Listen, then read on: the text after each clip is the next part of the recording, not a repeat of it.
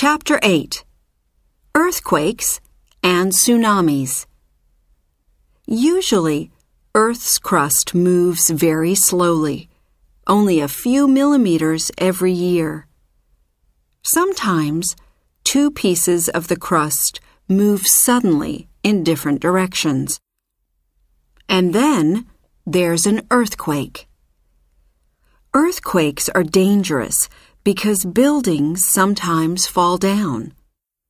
When there's an earthquake, people in buildings go under a heavy table, or they stand between two rooms. These are good ideas. They can help to keep people safe.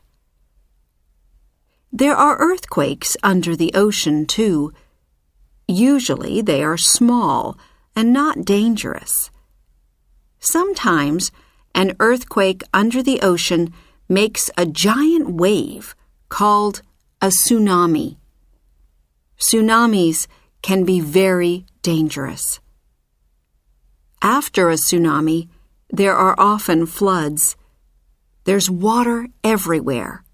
Houses, cars, and trees are in the water.